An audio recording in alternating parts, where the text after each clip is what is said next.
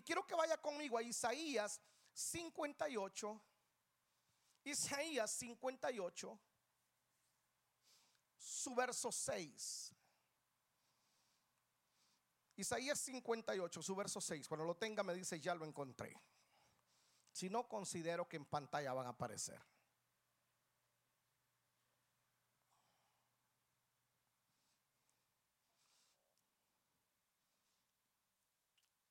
Lo tiene, ¿verdad? 58.6. ¿Cómo dice su Biblia? Muy bien, así comienza diciendo el Señor. No es, no es más bien, no es más bien, no es más bien el ayuno que yo escogí. ¿Cuál es ese? Desatar las ligaduras de impiedad, soltar las cargas de opresión y dejar ir libres a los quebrantados y que rompáis todo yugo. Diga conmigo fuerte, el ayuno es espiritual.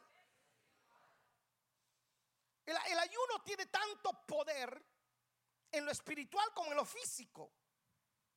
Ayunar no solamente es dejar de comer, el ayuno debe de ir acompañado con ciertos elementos que hoy miraremos a la luz de la palabra. Porque algunos toman el ayuno solo como una buena disciplina de dieta. Y no es que esté mal, por ejemplo, hoy están de moda los ayunos intermitentes, que eso está bien. Es muy saludable, muy bueno el ayuno intermitente. Pero el ayuno en realidad que la escritura nos enseña tiene una profundidad muy, muy espiritual. El ayuno que impacta el mundo espiritual es aquel que lleva consigo ciertos elementos fundamentales. Porque lo que se trata con el ayuno no solamente es sujetar nuestra carne, sujetar nuestra carne, sino tener un impacto en el espíritu y en el mundo espiritual. Recuerde que la carne, literalmente la carne lo que menos quiere es vida espiritual. La carne no quiere vida espiritual. Todo el tiempo, fíjese, usted puede pasar tres horas en Netflix y no le alcanzan. Pero cuando lleva, usted dice, voy a orar una hora, usted a los 15 minutos está bostezando. Porque la carne literalmente, todo lo que es espiritual lo rechaza.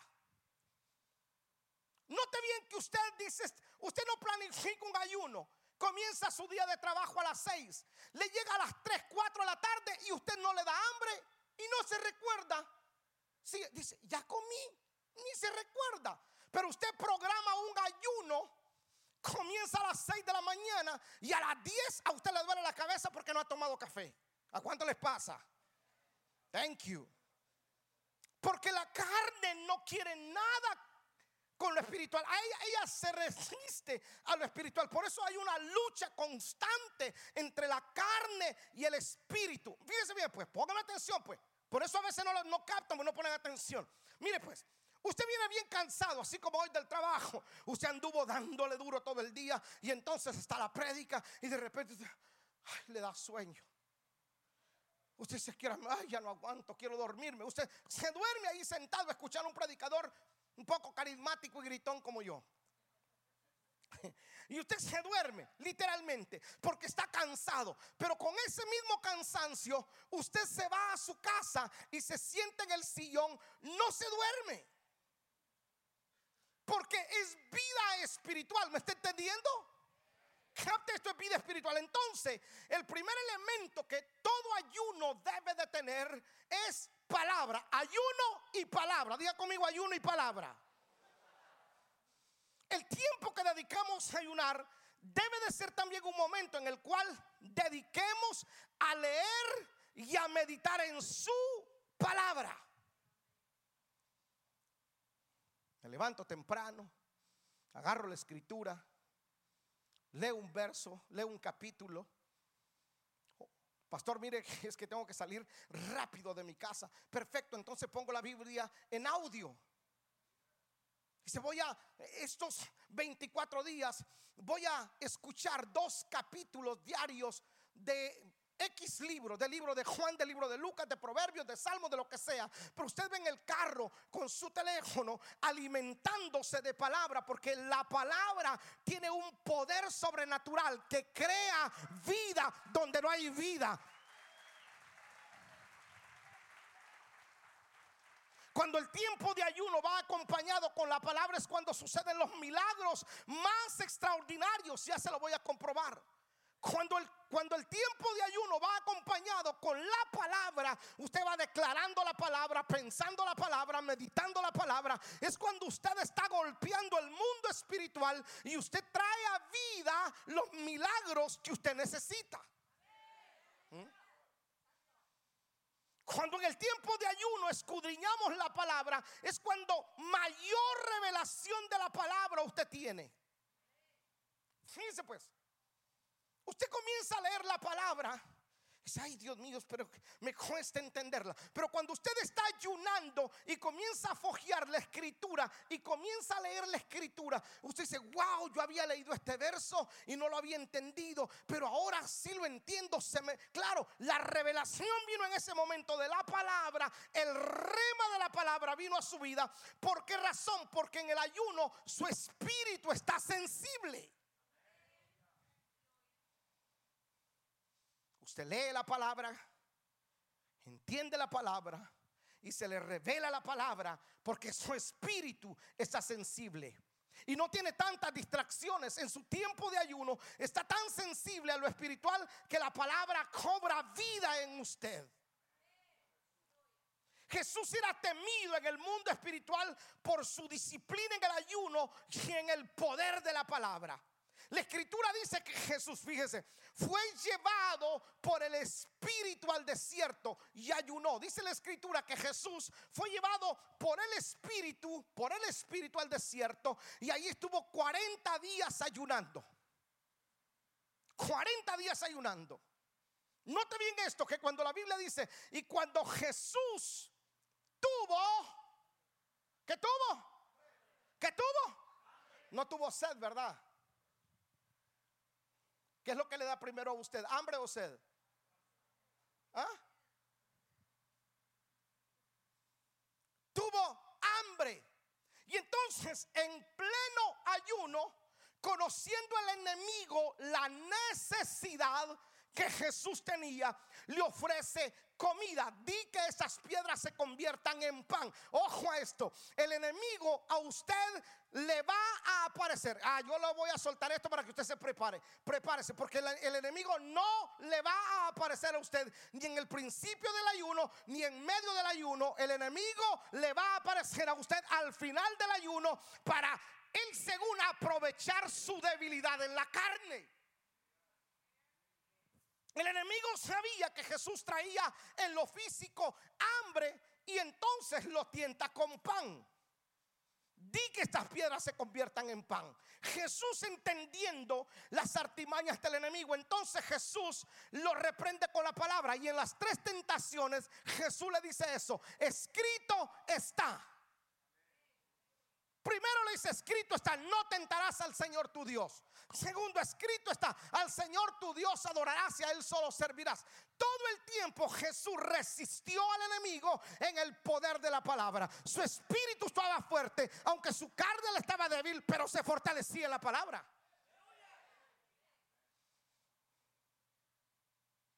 Entonces el ayuno tiene que ir acompañado de palabra. Ayuno y palabra ayuno y palabra. Comer palabra, desayunar palabra, almorzar palabra y cenar palabra.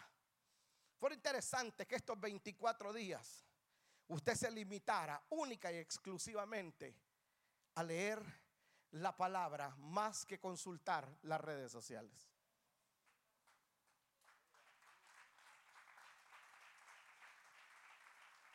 Hubo un año Entiendo, lo hice, a propósito. Fíjese pues, usted puede resistir los 24 días sin comer y no tiene problema. Pero en el mundo espiritual las redes sociales ejercen tanto poder sobre las personas. Que ese año yo dije, vamos a ayunar de redes sociales. Entonces dijimos nosotros, mire, el ayuno va a ser de redes sociales. Y me dijeron, pastor, ¿cómo? Sí, por 21 días no vamos a consultar redes sociales. Ok, y podemos comer, sí, coma, pero no redes sociales. Un año que lo hice, lo hice a propósito. ¿Sabe cuánto aguantaron sin redes sociales algunos? No aguantaron ni un día. No aguantaron ni un día. A los tres días mucha gente dice, y, y, uno, y entonces me dijo alguien, pastor, mire, yo ya quebré mi ayuno porque es que, mire, no me soporté. Y uno dice, wow, qué tremendo. ¿Por qué razón?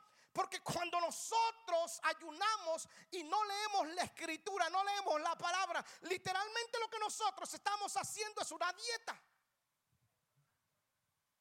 ¿Sí me explico?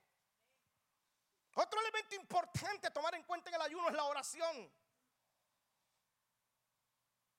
Si un ayuno no lleva palabra y no lleva oración, es básicamente una disciplina de dieta. Porque es importante en el ayuno la oración. ¿Por qué la oración es tan importante en el ayuno? Porque tu espíritu está en modo de humillación. El ayuno es humillarte. Tú te humillas delante de Dios. Y tú le dices, señora carne, usted se va a sujetar. No manda usted. Manda el espíritu. Salmos 35, 13 dice. Pero yo, Salmos 35, 13, pero yo, cuando ellos se enfermaron, me vestí de silicio, o sea, me humillé, afligí con ayuno mi alma y mi oración se volvía en mi pecho. Hay una versión que dice, mi oración hervía en mi pecho, ayuno y oro. ¿Cuántos alguna vez, obviamente todos hemos pasado por momentos complicados, ya sea familiares, personales, que no le encontramos salida, pero sabemos cuál es el problema que tenemos?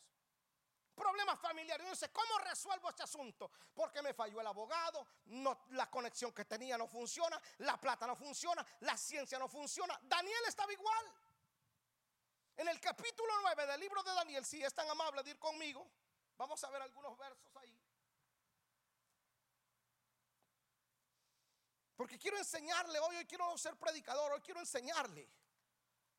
Para que usted y yo entremos a los 24 días de ayuno con toda la información necesaria para ser efectivos en la oración.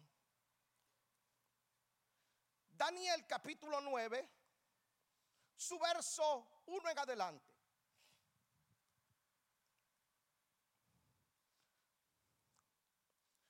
Daniel capítulo 9. Dice, en el año primero de Darío, hijo de Azuero, de la nación de los Medos, que vino a ser rey sobre el reino de los caldeos, en el año primero de su reinado, yo Daniel, ojo, miré atentamente en los libros el número de los años que habló Jehová el profeta Jeremías que habían de cumplirse las desolaciones de Jerusalén en 70 años.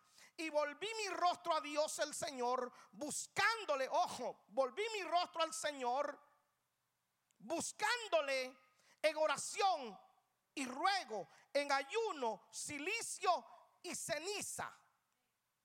Y oré a Jehová mi Dios e hice confesión. Mire pues cómo comienza. E hice confesión diciendo, ahora Señor Dios grande, digno de ser temido, que guardas el pacto y la misericordia con los que te aman y guardan tus mandamientos. Primero Daniel, no, no, no cierre su Biblia. Daniel dice, volví mi rostro a Dios buscándole cómo?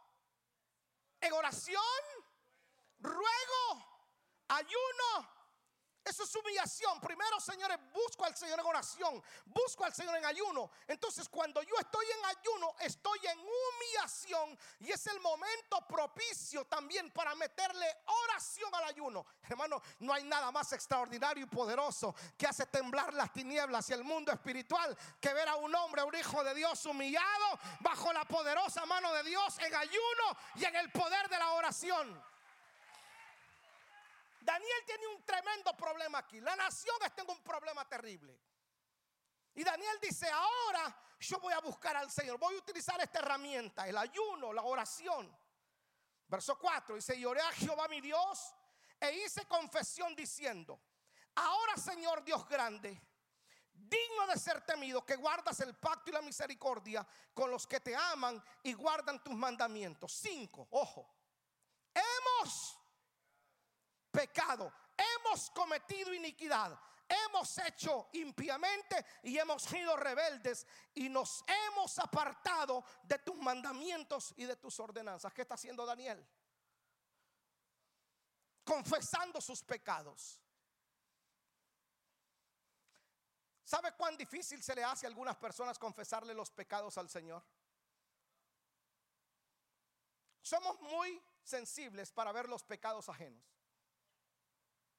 Uy, qué, bárbaro ese hermano. ¿Cómo fue que se equivocó? ¿Qué pecado? No, si es un sinvergüenza. Pero cuando nosotros estamos en modo ayuno, en modo humillación, en modo oración, el Espíritu Santo nos revela en qué áreas nosotros necesitamos ser arreglados. Por eso la oración y el ayuno y la humillación son el camino extraordinario para atraer la presencia de Dios a nuestras vidas.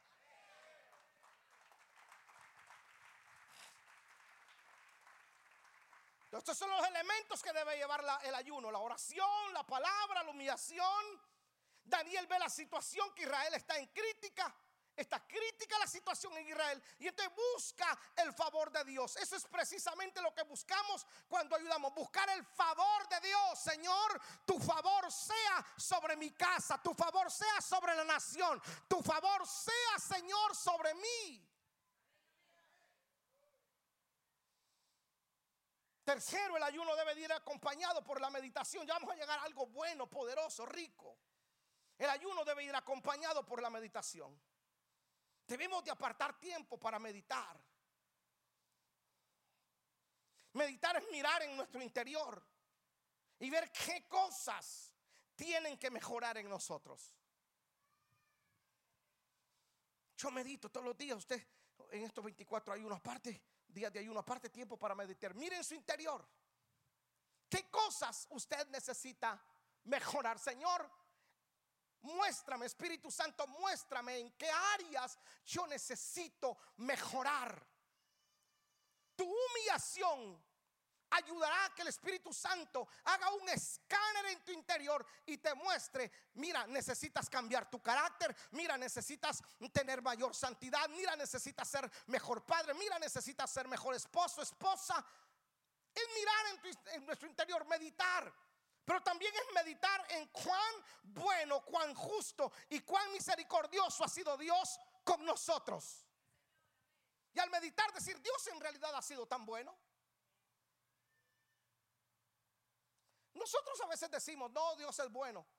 Pero ¿qué tal si un día apartamos tiempo en estos 24 días para meditar? Haga un análisis cuán bueno ha sido Dios con usted desde que usted tiene uso de razón.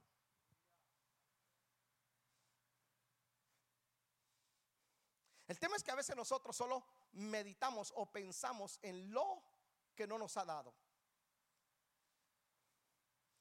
Llevo tantos años orando por esta bendición, por este milagro y no me llega. Pero ¿cuántos milagros has recibido desde que tú abriste los ojos? Estás hoy aquí, sano, salvo, con tu familia. ¿No cree usted que Dios ha sido demasiado bueno con usted? Si entonces cuando estás en ayuno y en oración, Puedes meditar y decir, Señor, en realidad voy a mejorar en esta área, tú me lo estás revelando, pero también he meditado cuán bueno tú has sido, has estado conmigo en todo el trayecto de mi vida. Mi familia está en pie, no por mis habilidades, sino por tu bondad. Mi economía está bien, no por mis talentos necesariamente, sino por tu bondad. Tú has sido demasiado bueno y generoso conmigo.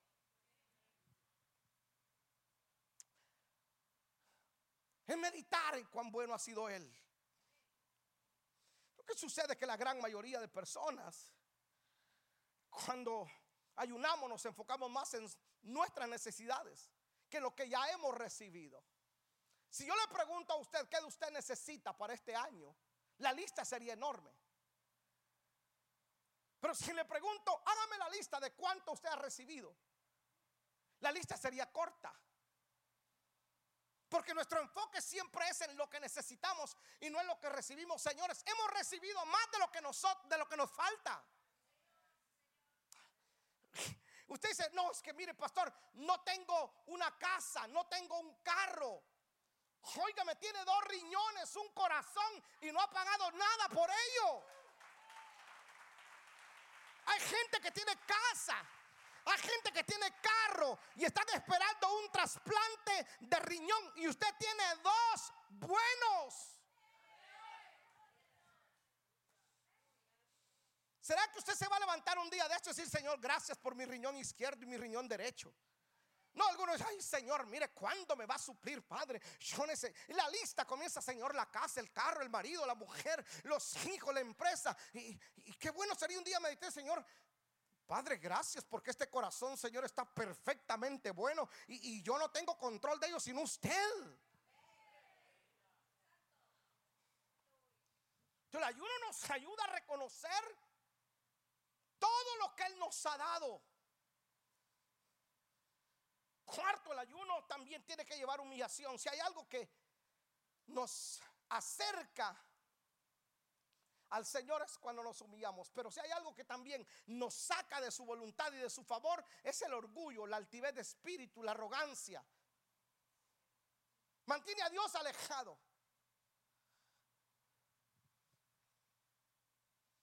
Vuelvo un poquito a lo que le acabo de decir. Su empresa le va muy bien. Usted está ganando plata. Su cuenta de banco está bien. Y lo que menos pensamos es en ser más humildes a veces. Le digo algo aquí entre nosotros, me lo guardo en su corazón. Me lo guardo en su corazón. ¿Sabe que hay gente que el tener mucho le hace daño? Y es mejor persona cuando tiene poco. Es mejor familia, mejor vecino, mejor compañero de trabajo. Comienza a tener algunas cositas y se aleja de su familia.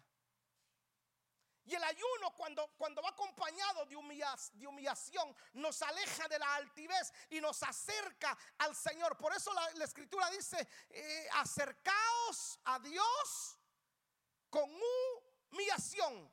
Mire, aún la gente más mala, ojo a esto pues, aún la gente más mala, más mala, más perversa, cuando ayunan y cuando se humillan, alcanzan el favor de Dios. ¿Quién más malo que Nínive? Los ninivitas eran malos. Por eso Jonás no quería ir allá donde estaban ellos a predicarles. El mensaje era sencillo, arrepiéntanse o se mueren. Ese era todo el mensaje. No quería mucha profundidad del mensaje. O se arrepienten o se mueren. Y Jonás entró en rebeldía y era profeta. Por eso cuando alguno de ustedes se revela, digo, mm", digo, Jonás también se reveló y era profeta. Este Ujier quiere ser.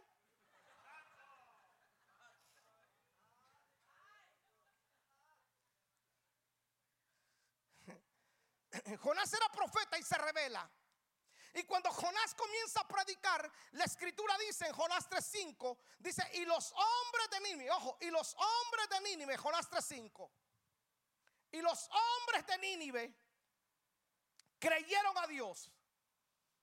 ¿Cómo le dije que eran los ninivitas? Eh, escúcheme, los ninivitas desollaban a, a sus enemigos, les arrancaban la piel les cortaban la cabeza y ponían la cabeza de sus enemigos en la entrada de la ciudad. Eran perversos, eran malos. Por eso Jonás los detestaba.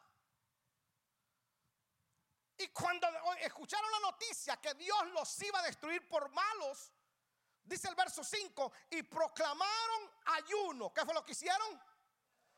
Proclamaron ayuno y se vistieron de silicio. O sea, se humillaron desde el mayor hasta Uy, aquí voy a matar una vaquita sagrada. Desde el mayor hasta... Cuando usted la escritura, dice la escritura que hasta los animales ayunaron. Usted me viene con el cuento, pastor, mire, yo voy a ayunar, pero mi niño de 12, 13 años, él no puede ayunar porque es un niño. Claro que puede ayunar.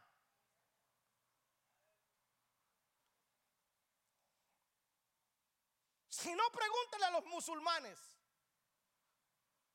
Si no, pregúntele a los judíos. El tema es que nosotros los cristianos, con todo respeto, somos muy alcahuetes y muy haraganes. Y queremos que Dios se glorifique y que Dios se manifieste y que nos abra puertas, pero no se humilla toda la casa.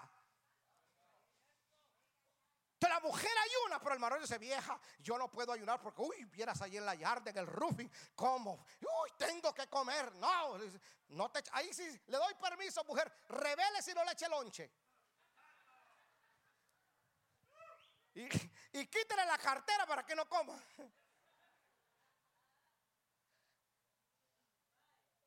Los ninivitas eran malos. Y ayunaron y se humillaron. Y la escritura dice, cuando usted lee, que Dios vio la humillación de los ninivitas. Ojo a esto, pues. Jonás predicó y se fue a sentar afuera. Y Jonás dijo, esto es pay per view. Dijo, aquí estos desgraciados ninivitas se mueren todos. Dios ahorita los hace chicharrón. No pasó nada. No se murieron. Y Jonás se enoja. Y Jonás, Jonás pelea con Dios.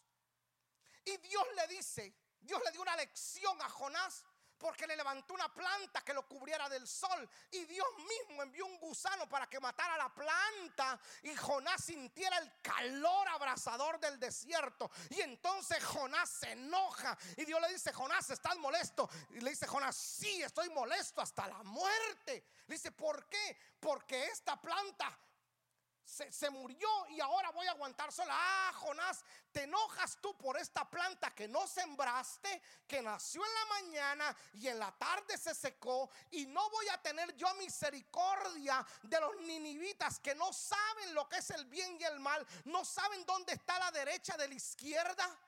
Juan, qué tremendo. Jonás estaba bravo porque se murió una planta, pero quería que los seres humanos aunque eran malos, se murieran. Nos pasa lo mismo a nosotros. ¿Sabe lo que lo vuelve a usted compasivo? Es el ayuno. Usted no tiene ganas de aprender. El ayuno te vuelve compasivo. Tú conoces de un tu enemigo que te ha hecho daño y de repente sabes que cayó en enfermedad. Pero cuando a ti te está yendo bien, dice, no, se lo merece. Todo lo que se siembra se cosecha. Y tú te lanzas aquellos versos, pero cuando estás en ayuno y en humillación, Dios te trae a memoria ese, esa persona que te hizo daño y tú comienzas a clamar para que la misericordia y el favor de Dios lo alcance y sea sanado. Señores, porque el ayuno y la humillación te hacen más sensible a la necesidad. Qué tremendo que hasta los más malos pueden conmover el corazón de Dios en humillación y en ayuno.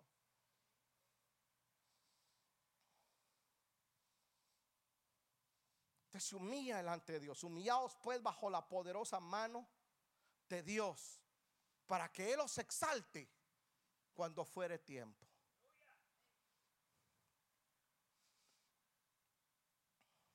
A veces, de hecho, el ayuno nos vuelve más sensibles. Como que a veces la tanta, tal vez no tanta comodidad, pero la falta de humillación nos vuelve un poco inhumanos.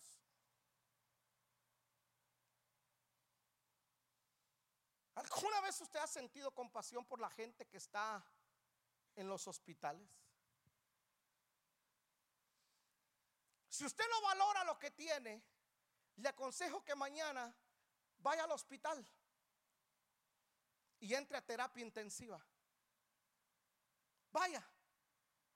Y usted mirará cuadros terribles ahí. Y es ahí donde nosotros aprendemos a valorar todo lo que Dios nos ha dado y a ser más agradecidos. Entonces el ayuno debe de llevar palabra, oración, meditación, humillación. Quinto, el ayuno debe de ir acompañado por adoración. Debe de ir acompañado por adoración. En su casa, conecte su teléfono, vaya a YouTube, ponga música o a, Spotify, a la plataforma que usted use. y ponga adoración en su casa. Escuche hermano, nuestras atmósferas a veces están cargadas de tanta cosa negativa. Tú entras a tu casa y tú mismo sientes en tu espíritu lo cargado que está ahí. Y encuentras a tu mamá. Encuentras a tu esposa, a tu esposo que viene del trabajo, todo endemoniado, todo endemoniada. Entras a tu casa y hasta el gato de la casa te regaña. Tú sientes, la, tú sientes la atmósfera de tu casa tan cargada. Es por lo que nosotros, es por lo que nosotros cargamos también en nuestro interior. Pero cuando tú pones una música de adoración de X cantante, no necesariamente del que tú quieras, de Yagos, Tú pones adoración en tu casa, en el baño te estás bañando, vas en el auto escuchando adoración, estás cocinando, estás en, eh, pones adoración. Te aseguro que cuando la gente llegue va a encontrar una atmósfera de salvación, porque la gloria del Señor es atraída por la adoración. Escuche esto.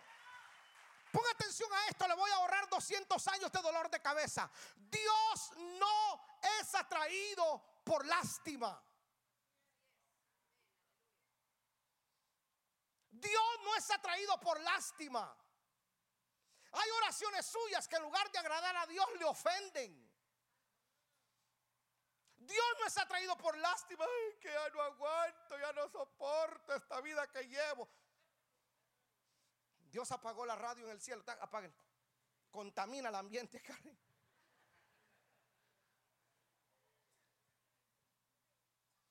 O dígame usted, ¿usted no se fastidia de escuchar todo el tiempo quejas? ¿No se fastidia usted? Uno dice, pero, pero ¿cuándo va a cambiar? ¿Sabe que hay personas que yo he tenido que ser un poco grueso y decir, mire, ¿se puede callar? No, que usted, no, no, no, cállese, yo ya sé lo que le pasó, cállese. Y entonces quiere que haga, cante. ¿Cuándo que cante? Cante. Adore. Dios no es atraído por... Dios no va a descender y le va a resolver a usted porque usted sea una María Magdalena llorándole. La escritura dice que Él conoce de su necesidad. Antes de que usted se la pida, Él ya lo sabe. Usted limpia la atmósfera de su casa en adoración. Usted comience a adorar ahí. Ojo, la Biblia no dice que usted cante entonado. ¿Qué es lo que la escritura dice? Cantar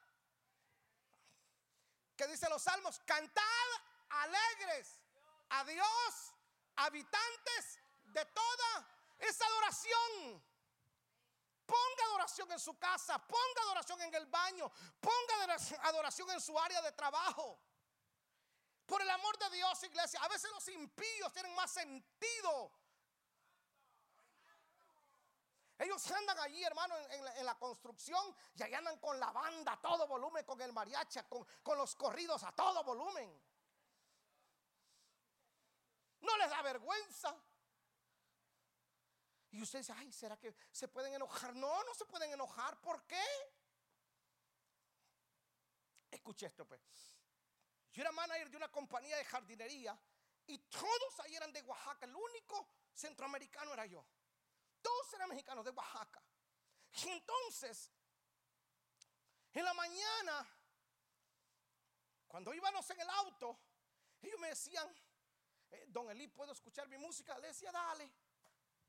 Y ustedes ponían música norteña. Hermano, me aprendí varias canciones de ellos ahí.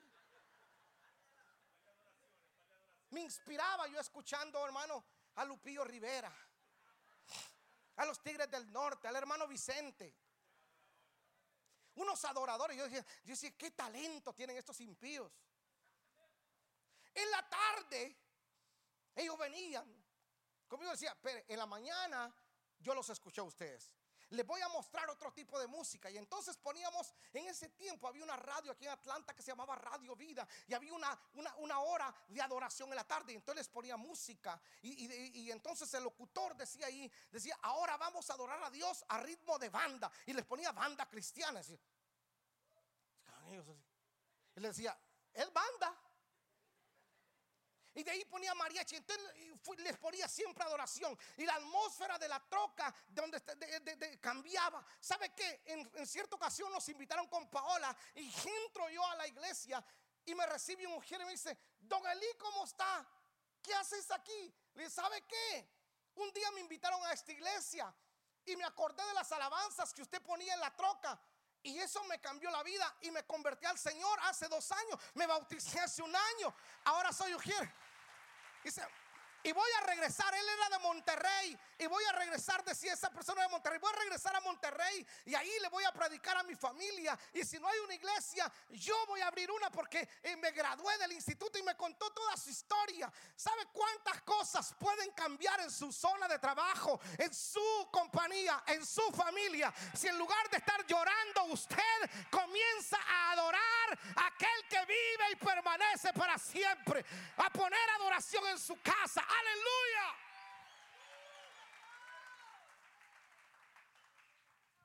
La gloria de Dios es atraída por adoración.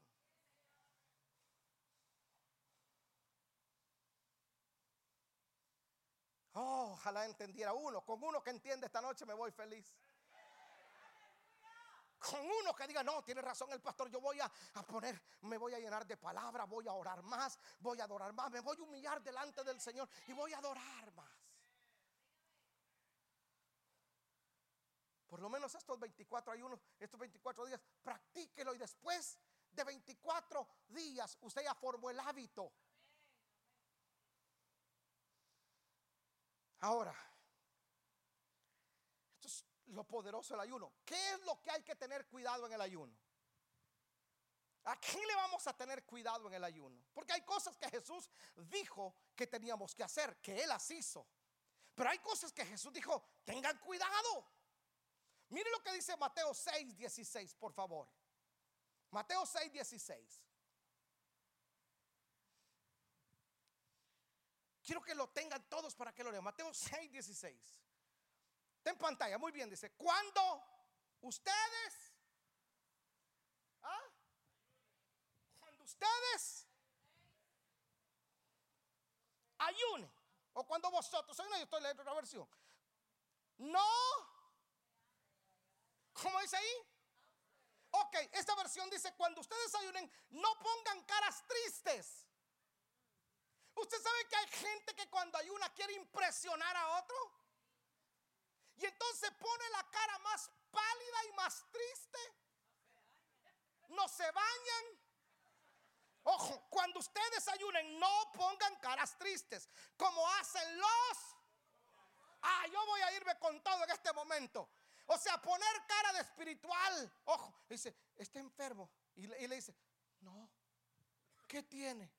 Estoy ayunando. Usted sabe, usted sabe. ¿ah? Estoy ayunando. En ese momento la escritura dice que usted es hipócrita.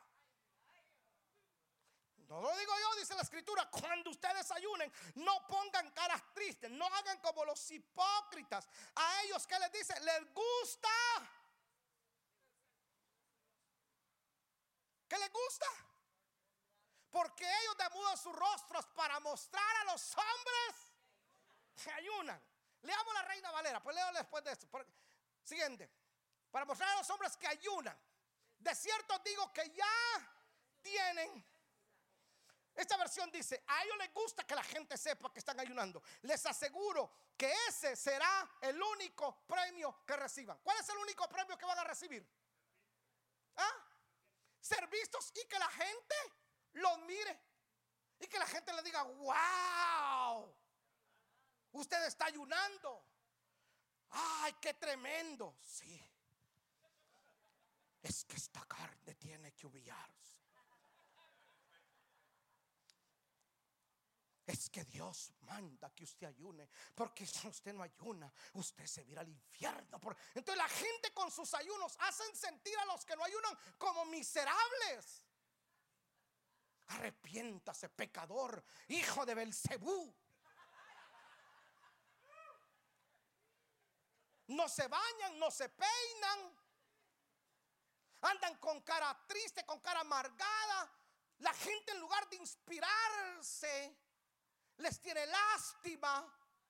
y los ven como muy espirituales, pero la verdad eso no es espiritualidad. La Biblia lo condena y dice, eso es hipocresía. Así que si tú lo que buscas es que la gente te admire, esa es tu recompensa. O sea, no esperen más recompensa. La recompensa es la única que la gente diga, wow, qué tremendo es usted. Esa es tu recompensa. Ya. Jesús dice, no, no, no lo hagan. Entonces, ¿cómo debo de hacerlo? Cuando ustedes ayunen. Siguiente verso, mire pues, 17. Pero tú, cuando ayunes, unge y lava tu rostro. Mire lo que dice esta versión. Cuando ustedes ayunen, peínense bien y lávense la cara.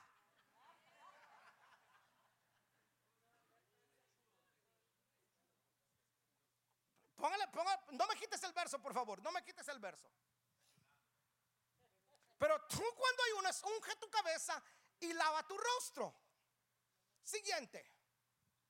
Para no mostrar a los hombres que ayunas, manténme, para no mostrar a quienes. O sea, usted no tiene que impresionar a nadie. No se trata de impresionar al compañero de trabajo, ah, no se trata de impresionar al que al, al, no, no se trata el ayuno de eso. No, no es así. Para que la gente no se dé cuenta que ustedes están ayunando. Mire lo que dice el siguiente verso. Si no, a tu padre quien conoce todos los secretos sabrá que están ayunando y les dará su premio. Pero la reina Valera, que les dije que no me la quitaran a los de media, Dios de la gloria, o los iluminas o los eliminas. Están ayunando, creo yo, están nerviosos así. Para no mostrar a los hombres que ayunas, sino a tu padre que está en secreto. Y tu padre que ve en secreto te recompensará. A ver, a ver, mantén el verso ahí, por el amor de Dios, mantén el verso ahí. Averigüen quién está en media ahí, por favor, y denle una camorra ahí, saqueo, por favor. Ahorita no ando en modo espiritual, el ayuno comienza el lunes. Para mostrar a los hombres que ayunas, sino a tu padre que está en secreto. Y tu padre que ve en lo, tu padre que ve en lo, te recompensará en lo. Entonces, ¿a, a quién usted busca impresionar? Usted no puede impresionar a Dios. No, Él lo sabe.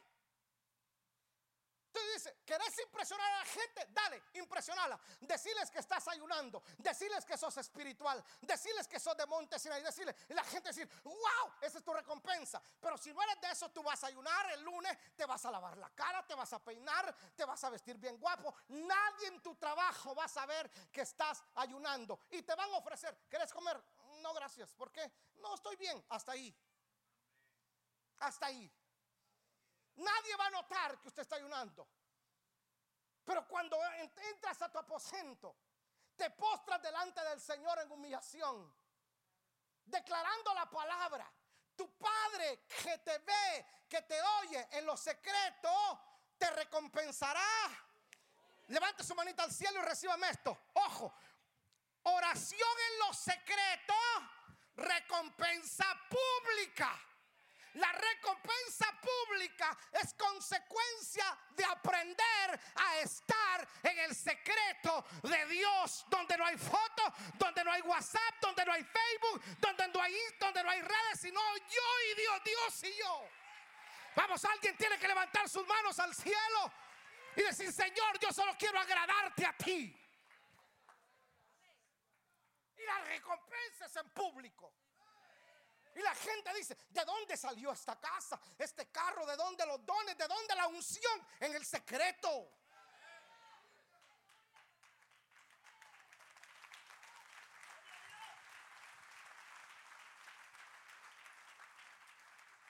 La gente busca, los que predicamos, los que ministramos aquí, nuestros talentos nos los dio Dios. Pero no se trata de impresionar a los que están aquí. Les voy a dar a los que ministran una perla de oro. Esto vale un millón de dólares, pero estoy en oferta.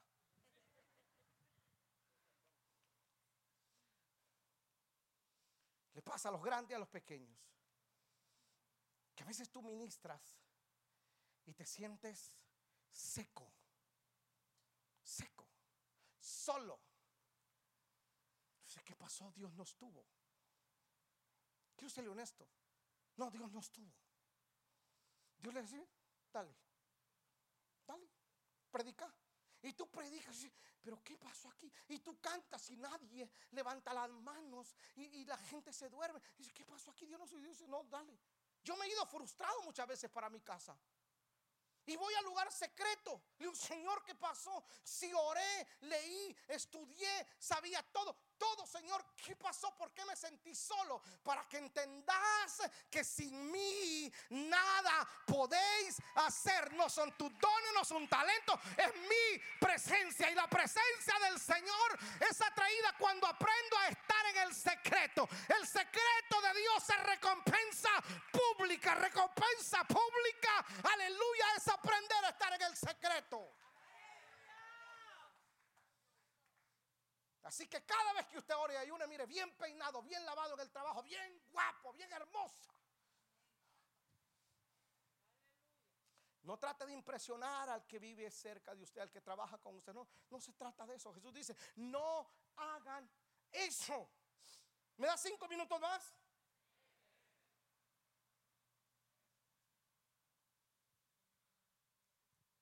Porque Jesús entendió y nos lo plasma a nosotros en la escritura, el poder que ejerce el ayuno y la oración en los secretos. Primero, el ayuno rompe las cadenas y provoca liberación.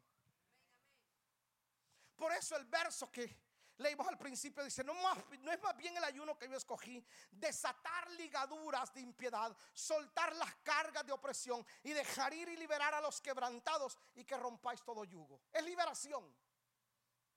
El ayuno libera tu alma, libera tu espíritu. Cosas con las que has estado batallando por años, malos hábitos. La gente tiene tantos malos hábitos que lo viene arrastrando. Un hábito se convierte en un hábito después de 21 veces practicarlo.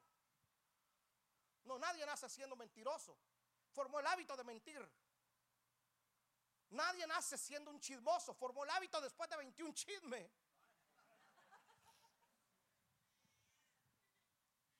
Nadie nace con malos hábitos. Los hábitos se forman. Y usted dice, pero, pero ¿cómo batallo con esto? Pero es que yo quiero dejar de, de, fumar. Ya llevo dos años en la iglesia y no puedo. ¿Cómo rompo esto? El ayuno tiene el poder de romper todo hábito, toda maldición generacional. La pudre.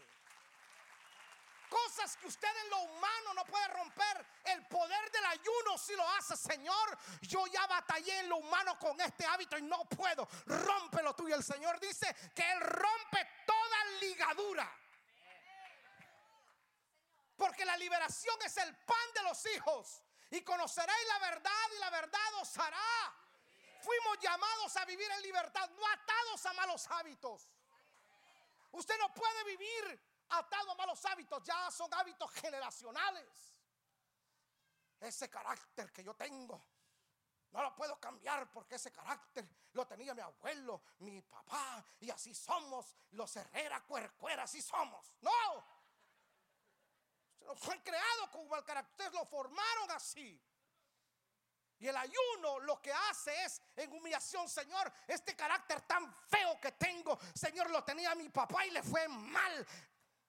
Nadie quiere estar con él ahora, Señor, por este carácter. Yo no quiero ser así. Rompe con todo este mal carácter. Y la paz que sobrepasa todo entendimiento guardará vuestros corazones. Te libera del mal carácter, te libera de la ira. El ayuno rompe toda maldición. Maldiciones de deuda, la rompe. Hay gente que viene arrastrando con maldiciones de enfermedades generacionales, diabetes, cánceres. Y en estos 24 días de ayuno se tienen que romper esas maldiciones.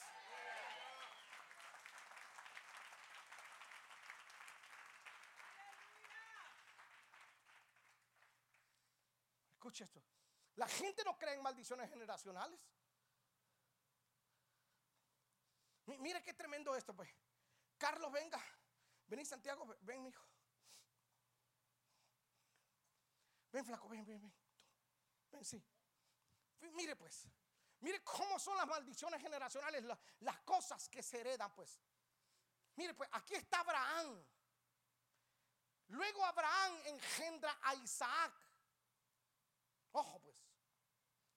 Luego Isaac engendra a Jacob. Abraham, Isaac, Jacob y aquí está José. Abraham miente de su mujer. Y dice, no, no es mi mujer, es mi hermana. Y por poco Dios mata a toda una ciudad por la mentira de él. Luego viene Isaac y también dice la misma mentira. No, no es mi, no es mi mujer, es mi hermana. Y cuando Abimelech la iba, la iba a tocar y ve que, la, que Isaac la está acariciando y dice, hey, ¿por qué me hiciste eso? Si yo la toco soy hombre muerto. Luego, ojo esto, luego viene Jacob y le miente y le roba la primogenitura a Esaú y le miente a su papá diciendo que era Esaú y era Jacob. Pregunto, ¿de dónde había heredado él esta maldición de mentir? Una, dos, tres generaciones. La cuarta generación se suponía que José tenía que mentir. José tenía que también cometer lo mismo. Pero José rompe con toda esa maldición cuando José tiene la oportunidad de mentir, cuando la mujer de Potifar le ofreció estar con él. Y entonces José prefiere salir desnudo, pero no ofender a Dios. Y entonces en ese momento José rompe con todo hábito generacional y José levanta una generación. Oh, yo quisiera que usted adorara al Señor. Y la generación de José es la generación que adora, la generación que es sincera, la generación que se humilla, la generación que se postra delante de Dios y dice, yo voy a romper con la maldición de mis ancestros. Estos 24 días de ayuno usted rompa con toda maldición. Usted pregunte, analice, indague qué hacían sus ancestros. Usted esto se rompe aquí. Porque después de, de José venían sus descendientes.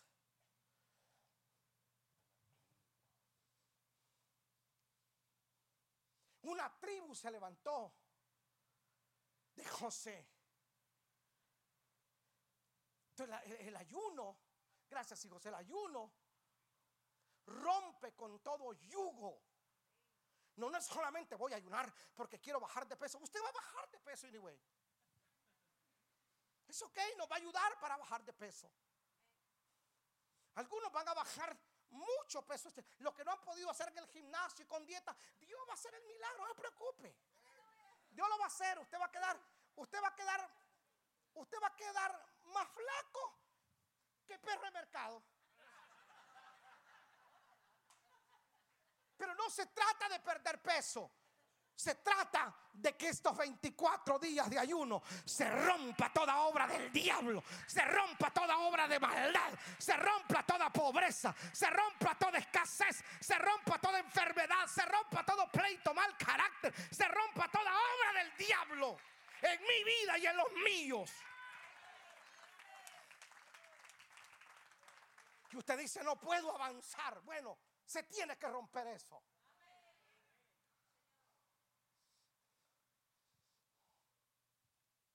Aleluya.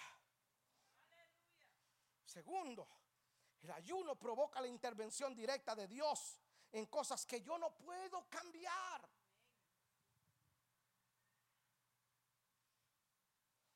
En la historia, en el libro de Esther 4:16, lo lee en su casa. Los judíos habían sido sentenciados a muerte.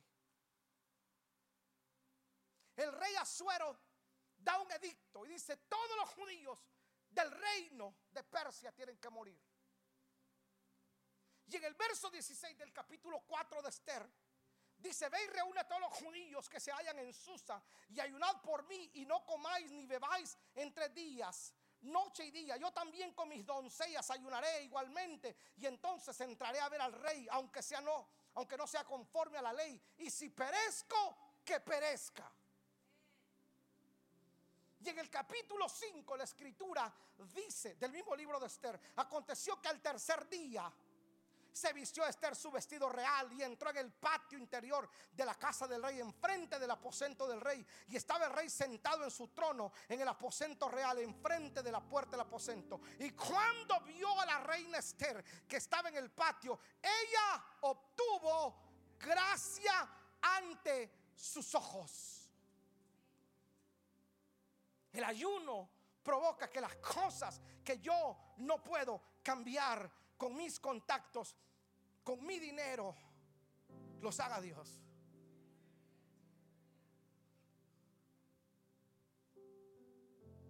Cuando todo falla, el único camino que te queda es Dios.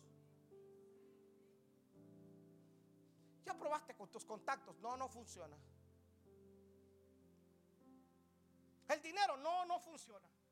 Hay puertas que no te las abre el dinero.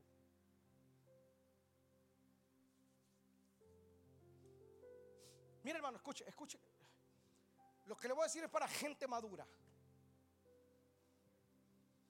Espero que usted no, no me mal entienda o que no me critique por lo menos. Y si me critica, no lo publique. Hágalo en su interior.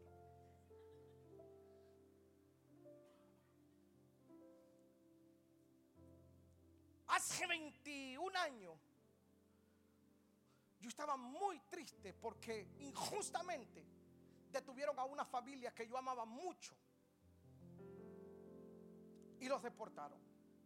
Y yo hablando con el migra, me ofendió tanto lo que me dijo. Y yo me fui triste para mi casa. Y entonces el Señor ahí en mi tristeza, yo escuché la voz de Dios que me dijo, Elí, te voy a poner en un lugar amplio y espacioso y serás reconocido.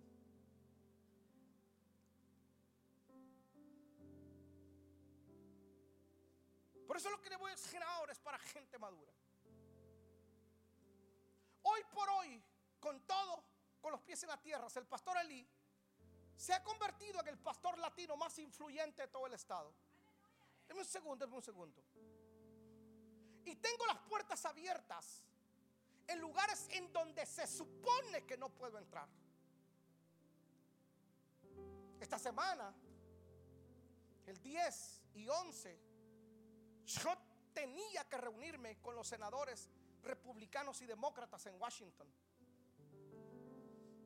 para abogar por toda nuestra comunidad migrante y decirle necesitamos que antes de las elecciones venga una reforma o un proyecto de ley. Muchos pastores, ellos andaban. Entonces, ¿en Georgia quién? Entonces, ¿quién más? Al pastor Ali. Y por otro compromiso demasiado grande, le dije, Carlos, vaya usted. Si usted va, es como que yo fuera, es mi hijo. Carlos va a ir en representación mía, pero yo soy el que tenía que estar ahí. Ahora, todas esas conexiones que tengo, no sé si usted lo sabía, pero soy embajador por declarado por el gobernador de Georgia, embajador al mundo entero, nombrado por el, por el gobernador Brian Kemp. Si este indio guatemalteco, que se cruzó el río al igual que la gran mayoría, claro, eso no lo, no lo sacan en los reportajes, no, sacan cuando yo digo algo en las redes sociales y me lamentan. Pero lo que hago por la comunidad nadie lo dice. Eso no, eso no vende. Eso no vende. Ahora escuche, todas esas conexiones que tengo con congresistas, con senadores, con gente de muy alto peso en Estados Unidos, no me han podido abrir una puerta que yo necesito que me abran. No me la han podido abrir.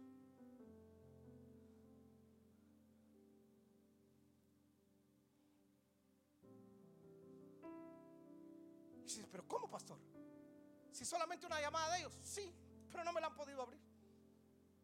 Porque esa puerta no me la puede abrir un humano.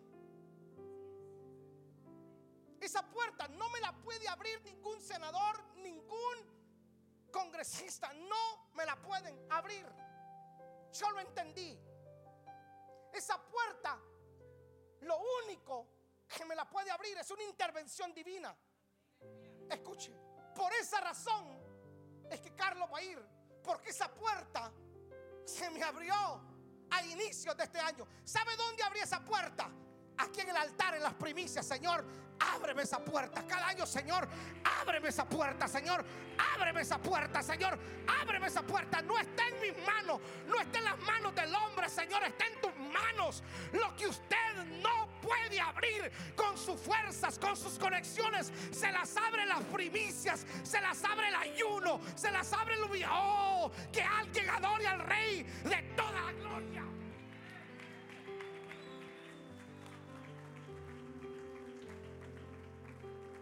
No te las abre ninguna religión.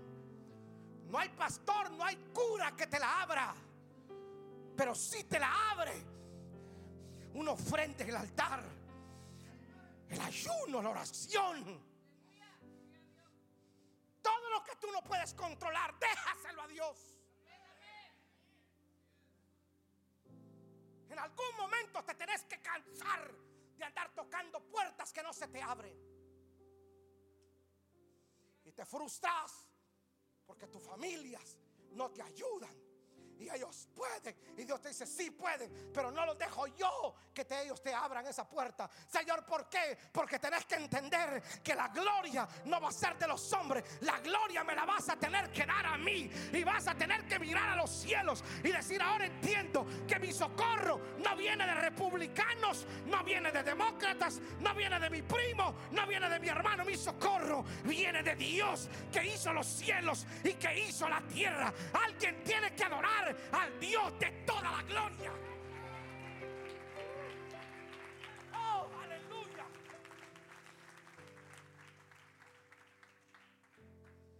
...2024 usted tiene que caminar conectado con el cielo.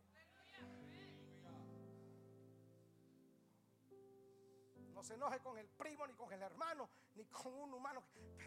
Es que no me ayuda. No, no se enoje con ellos. Bendígalos. Y cuando ellos te vean entrar por esa puerta, así, ¿cómo lo hiciste? No, no fui yo. ¿Cómo? Mira hacia arriba. Porque hay alguien más grande que tú y que yo. Hay alguien más grande que el presidente. Hay alguien más grande. Y su nombre es Jehová de los ejércitos. Su nombre es el Adonai. Su nombre es Jehová Jireh. Su nombre es Jehová Nisi, Jehová Rafa, Jehová Sikenú. Su nombre es el Dios Todopoderoso. El gran yo soy. El eterno. El alfa. La omega. No, no fui yo. Fue Él.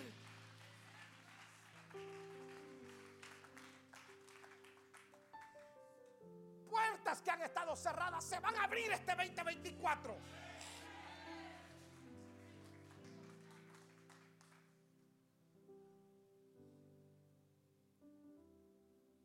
Oh. ¿Cómo logras, hijo, tener contratos que nadie se imaginó que los tendría? Es conectado con el cielo. Por eso Mire, hermano.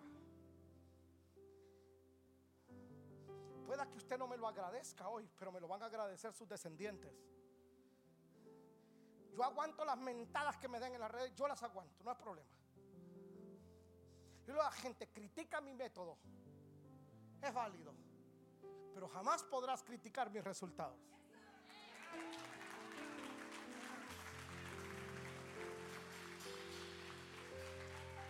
Llevamos 18 años haciendo mes de altar y mes de primicias.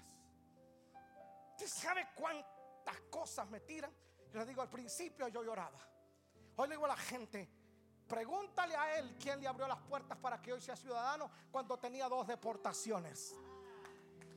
Pregúntale a esa persona que vino alcohólico y hoy es empresario. Pregúntale cómo lo logró. Hablando, Lenny es un ejemplo. ¿Cómo veniste aquí, Lenny? Drogado, ¿cierto? Te lo verás cuando Lenny vino borracho.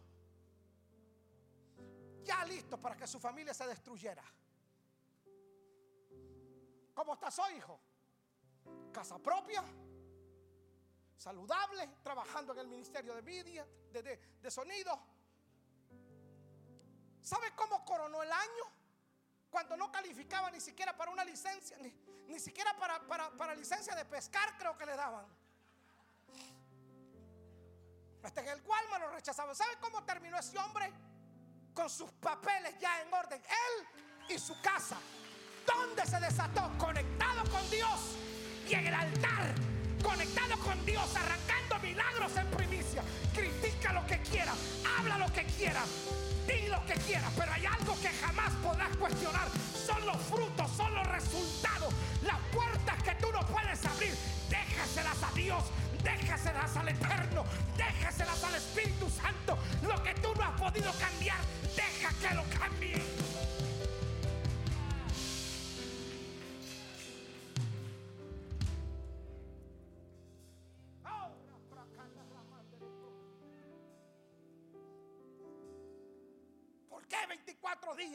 pastor? Porque quiero que este 24 te vaya bien.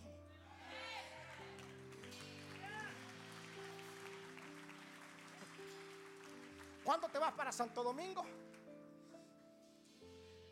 El lunes salí para Santo Domingo. ¿Cuántos años esperaste? Once. Y yo me recuerdo el día que llegaste a mi oficina. Pastor, no más, me robaron plata. No me robaron, pastor, no puedo arreglar. Pastor, posible para Dios, no hay nada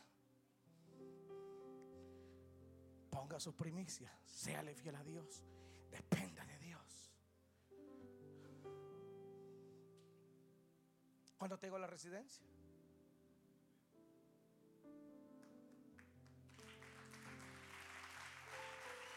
Cuando el juez dice no se puede, Dios dice, espérate, yo permití que se complicaran las cosas porque yo abro camino donde no lo hay. Yo abro la puerta que está trancada, yo la abro para que tengas que reconocer que no es con espada, no es con ejército, sino que es con el Espíritu de Dios que sucede las cosas. Es Dios el que va delante de ti y abre camino donde no lo hay. Es Dios el que cambia las cosas, Dios y nadie más que Dios.